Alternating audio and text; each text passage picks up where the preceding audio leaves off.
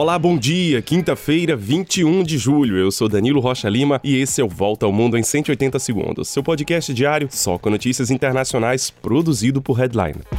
Começamos o dia com notícias da crise energética na Europa. O fornecimento de gás da Rússia para a Europa foi retomado na manhã de hoje, mas ainda não se sabe quanto e nem até quando. O gasoduto Nord Stream 1 estava parado há 12 dias pelos russos sob o pretexto de estar em manutenção. O anúncio da retomada acontece um dia depois que a União Europeia declarou que os 27 países membros devem começar a reduzir o consumo de gás em até 15%. Cerca de 40% do gás consumido na Europa vem justamente da Rússia. O de gás para a Europa tem sido utilizado pelo presidente russo Vladimir Putin como uma moeda de troca contra as sanções ocidentais aplicadas contra a Rússia desde a invasão da Ucrânia.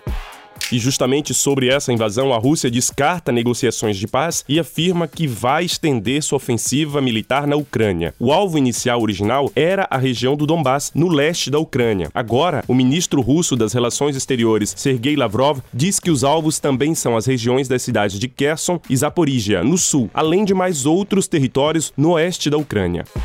Mais uma outra região que merece a atenção do mundo, Taiwan. Segundo o Serviço Secreto Americano, a invasão da ilha pela vizinha China é uma questão de tempo nos próximos anos.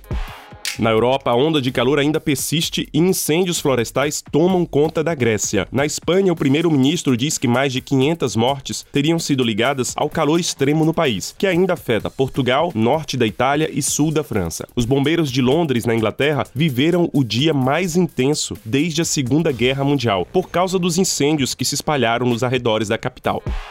Já a Itália mergulha ainda mais numa crise política. O primeiro-ministro Mario Draghi está perto de renunciar, depois que três partidos deixaram a coalizão do seu governo de unidade nacional. A manobra pode forçar a convocação de novas eleições gerais. Draghi terá que apresentar sua renúncia ao presidente italiano pela segunda vez em uma semana, depois que membros de partidos de oposição do seu governo decidiram não apoiá-lo numa votação no Senado. O fim desse governo pode abrir uma onda de convulsão social na Itália, que enfrenta a crise econômica econômica e tenta manter-se próxima dos outros membros da União Europeia diante da guerra na Ucrânia.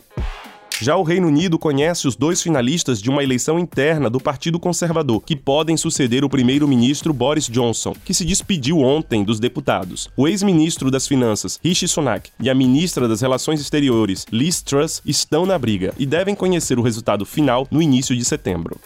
Enquanto isso, a inflação no Reino Unido continua a subir e atingiu 9,4% em um ano no mês de junho. Essa é a maior alta em 40 anos.